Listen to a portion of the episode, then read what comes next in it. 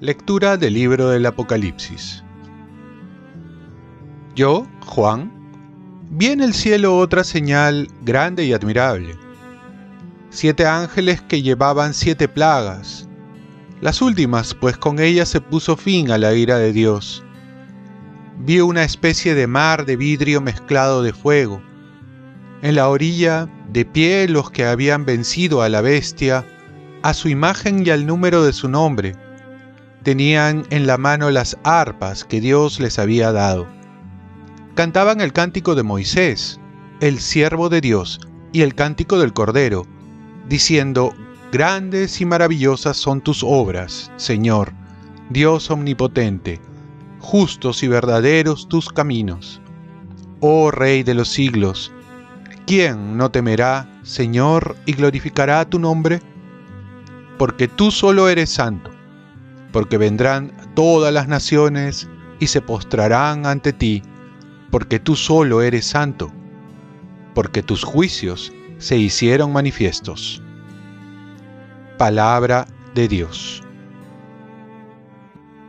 Salmo responsorial. Grandes y maravillosas son tus obras, Señor, Dios omnipotente. Canten al Señor un cántico nuevo, porque ha hecho maravillas. Su diestra le ha dado la victoria, su santo brazo. Grandes y maravillosas son tus obras, Señor, Dios omnipotente. El Señor da a conocer su victoria, revela a las naciones su justicia, se acordó de su misericordia y su fidelidad en favor de la casa de Israel. Grandes y maravillosas son tus obras, Señor, Dios omnipotente. Retumbe el mar y cuanto contiene, la tierra y cuantos la habitan. Aplaudan los ríos, aclamen los montes.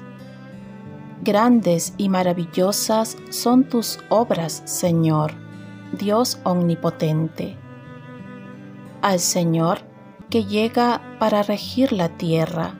Regirá el orbe con justicia y los pueblos con rectitud. Grandes y maravillosas son tus obras, Señor, Dios omnipotente. Lectura del Santo Evangelio según San Lucas. En aquel tiempo, Jesús dijo a sus discípulos, Los detendrán, los perseguirán, entregándolos a las sinagogas y a las cárceles, y los harán comparecer ante reyes y gobernadores por causa de mi nombre. Así tendrán ocasión de dar testimonio de mí. Hagan el propósito de no preocuparse por su defensa, porque yo les daré palabras y sabiduría a las que no podrán hacer frente ni contradecir ninguno de sus adversarios, e incluso serán traicionados por sus padres y parientes, y hermanos y amigos.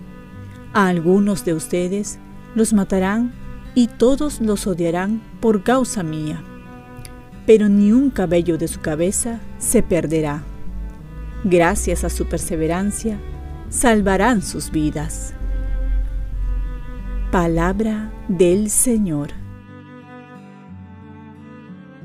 paz y bien. Solo una cosa pido, perseverar hasta el final. Ahora que ya han pasado más de dos mil años desde la muerte de Jesús, se sigue persiguiendo a los cristianos. Se puede decir que son los más perseguidos en estos tiempos, sobre todo en los países islámicos del Medio Oriente, y esto será hasta el fin de los tiempos. La pregunta que se viene a la mente es ¿por qué se persigue a los cristianos? ¿Qué de mal lo hacen? Si los cristianos son los que siguen a Cristo, un cristiano entonces vive amando a su prójimo y trata de vivir los diez mandamientos, evitando el mal y haciendo todo el bien posible. Pero va más allá cuando trata de asemejarse a Jesús, porque vive las bienaventuranzas, defiende a los más pobres e indefensos, respeta también las maneras de pensar de otros, anuncia un mensaje esperanzador del amor de Dios y trabaja para hacer un mundo mejor, haciendo presente la misericordia de Dios para que todos los conozcan y se sientan amados, porque han recibido el amor de Dios y todo lo dan gratis. Viven sintiéndose amados y no necesitan hacer daño, envidiar o odiar, porque todo lo bueno lo han encontrado en Jesús. Pero la realidad es que existe el mal, como existe el maligno. Y también el hombre es libre para escoger el buen camino o el mal. Prevalecer sus intereses personales sobre los comunitarios. Escoger devolver mal por bien. De buscar culpables y no perdonar, de no salir de la ignorancia. O por último, de generalizar a todos, entonces los justos pagan por los pecadores. Y ante ello Jesús no es indiferente sino que da unas palabras de consuelo y nos dice, ni un cabello de su cabeza se perderá. Es decir, que Dios toma en cuenta hasta los últimos detalles, que ningún sufrimiento para Él es en vano y que estamos totalmente en las manos de Dios.